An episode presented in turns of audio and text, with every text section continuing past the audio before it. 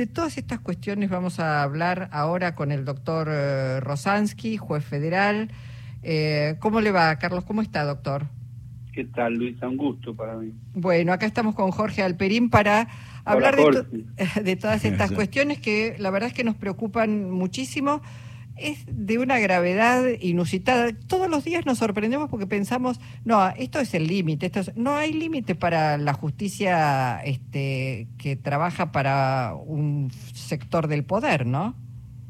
No, no, no, absolutamente de acuerdo. Yo creo que es, es en realidad una suma de gravedades, Luisa.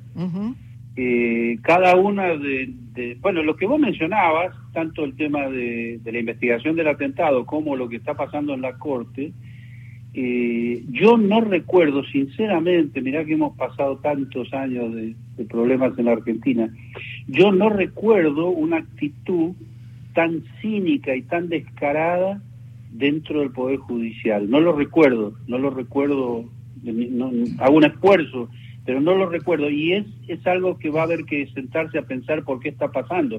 Me refiero al descaro, el descaro en la actitud, en los fallos.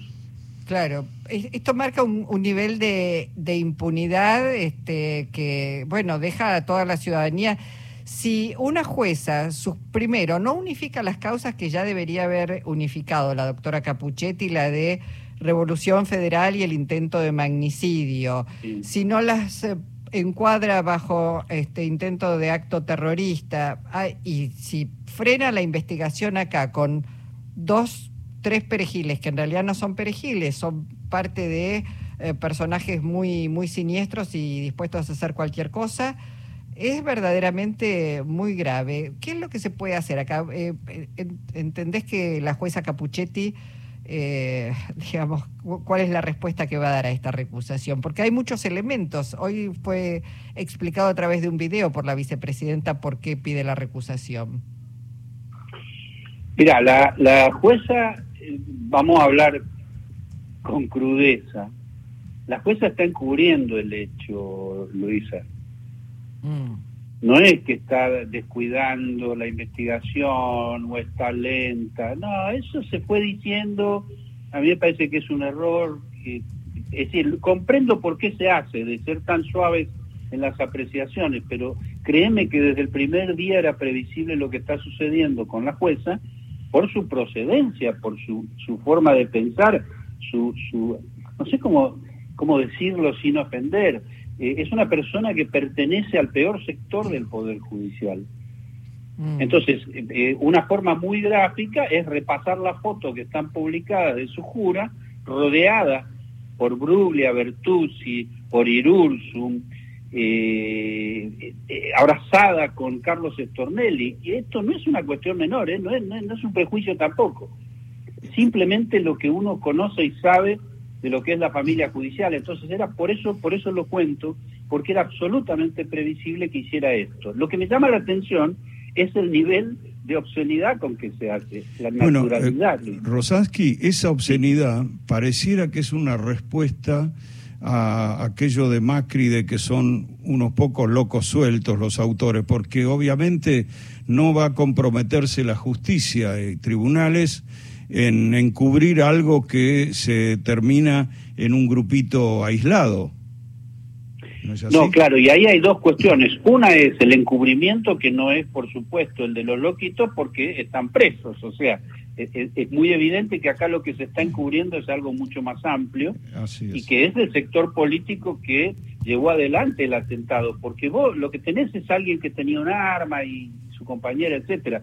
Pero detrás de todo esto hay un plan de acción que, llevó a esta gente a cometer el hecho físico del atentado. Y ahí aparece Milman y ahí aparece además el grupo Caputo, el que fue mencionado como financiador, pero resulta que no encuentran absolutamente ninguna dirección, ninguna... Eh, dónde fueron los muebles, dónde están esos muebles, nada, nada aparece y la jueza no investiga eso. Es más, les, les cuento que en los últimos minutos creo se conoció una información de que dispusieron el allanamiento de 11 propiedades de los Caputo a raíz de esto. Pero Jorge, eh, no podemos estar un mes después eh, allanando propiedades de los Caputo cuando en realidad es toda una farsa. Se sabía de entrada que esto era una farsa. el solo argumento, porque la verdad que uno se tiene que sentir ofendido como ciudadano, el argumento de que la, la, la familia Caputo, una miembro de la familia Caputo caminaba por no sé dónde era la localidad del Gran Buenos Aires, caminaba por una calle y vio una pared donde detrás de la pared hay una carpintería, se enamoró de, Morel. Pero ustedes entienden que esto es una, es, un, es una burla a todos nosotros. Claro, bueno, por eso es grave, también por eso es grave que no haya secuestrado en su momento los celulares de Milman, de las dos colaboradoras de Milman, por eso es grave que no lo haya siquiera citado a una indagatoria.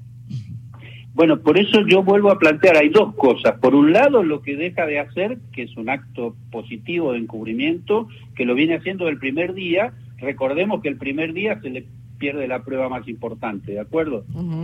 Yo creo que ya era para cerrarme la 8 y te vas, te vas del restaurante, porque si el primer día te pierde el celular, los datos del celular, evidentemente hay una intencionalidad, que luego se fue confirmando. Y la segunda cuestión es la, lo ostensible de la actitud. Eso es lo que yo decía obsceno. Cuando te lo muestran de esa manera, hay una intención en el mostrar, Jorge, también. Rosansky, estoy pensando, ¿existe algún mecanismo por el cual, teniendo en cuenta la gravedad institucional extrema de un intento de magnicidio, el Poder Ejecutivo o el Poder Legislativo puedan actuar, decidir alguna forma de intervención ante esta mala gestión del tribunal? Mira, partamos de la base de que un sistema democrático como el nuestro siempre tiene previsto eh, eh, salidas eh, como para resolver cada una de las cuestiones, las cuestiones que se plantean. No sé si soy claro, siempre hay formas. Lo que pasa es que previamente tenés que tener la decisión política y para eso tenés que tener una visión acorde a lo que vos estás diciendo porque para vos era un hecho de gravedad, como lo estás explicando, para Luisa, para mí, o para la mitad del país, pero para otra gente no. Y, estoy incluyendo al presidente de la Nación, ¿eh? En que no. Mm. Porque eh, no se le ha dado, no se le ha dado la importancia que tenía como cuestión de Estado y en consecuencia las medidas a las que alude Jorge no van a llegar. Bueno, en ese sentido también pregunto, más allá de que no den los números, ¿entendés, eh, doctor Rosansky, que es necesario que desde la Cámara de Diputados se intente iniciar juicio político a la Corte Suprema de Justicia, que también viene actuando con un descaro, digo, este, uno puede hacer todo un recorrido bochornoso de decisiones que ha tomado esta Corte, es aunque no, aunque no prospere, ¿entendés que sí debería pedirse?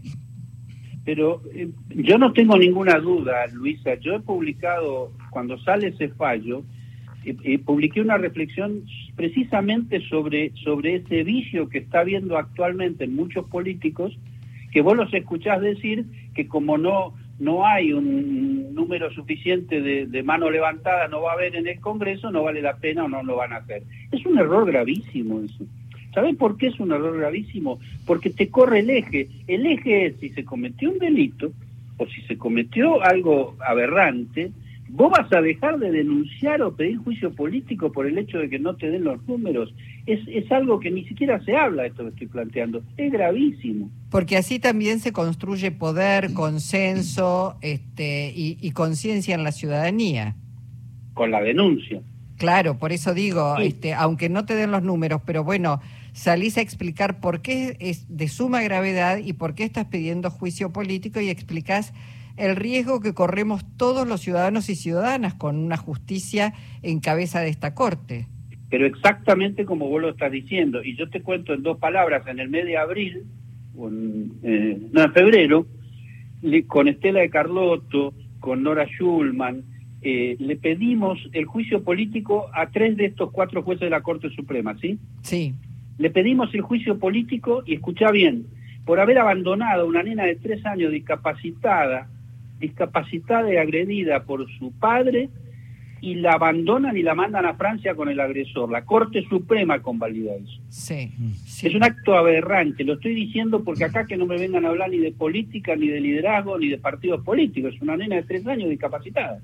Claramente, sí, sí. Bueno, le pedimos el juicio político y lo traigo a cuento porque eso no prospera Y eso te repito, la Corte, no te repito, te cuento, la Corte aplicó el famoso 280, ¿te acordás? El 280 con el cual dice no me meto. Sí, claro. Eh, ahora, si esta, estos energúmenos no se meten con un, tema que, que, pone en riesgo una nena de tres años discapacitada, pero se meten para ayudar al juez, me parece que es un tema muy serio, Luisa.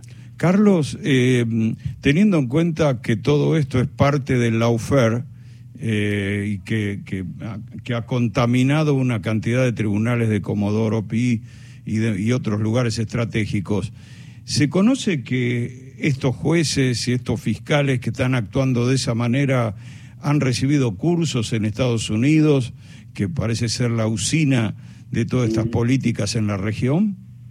Mira, muchos de ellos sí, por supuesto, pero, pero no solo por, por hacer cursos en Estados Unidos se actúa de esta manera. Por supuesto, aquello ayuda porque eh, es la nueva modalidad de la vieja Escuela de las Américas, ¿te acordás?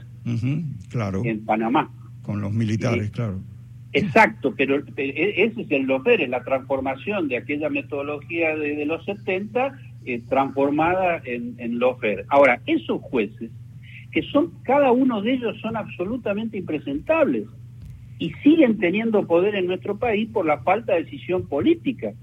Porque yo quiero recordar una vez más, en el 2013 cambió la Corte Suprema con el 22% de los votos de Néstor Kirchner, para traer un ejemplo histórico. Claro, claro, claro. Bueno, gravísimo. Vamos a ver cómo, qué, qué es lo que pasa en las próximas horas. Eh, pero como decimos, no dejamos de sorprendernos, sobre todo también por la reapertura de una cantidad de causas donde la expresidenta ya había sido sobreseída y ahora vuelven, digo, es, es este es de una perversidad, de una persecución tan obscena que realmente la quieras o no la quieras a Cristina Fernández de Kirchner, es intolerable. Es lo mismo que han hecho con Milagro Salas. ¿eh? Bueno, ellos te obligan a quererla, Luisa. bueno, Carlos, gracias eh, por tu participación hoy en el Encuentro Nacional. un abrazo para ustedes. Hasta pronto. Carlos Rosansky, ex juez federal.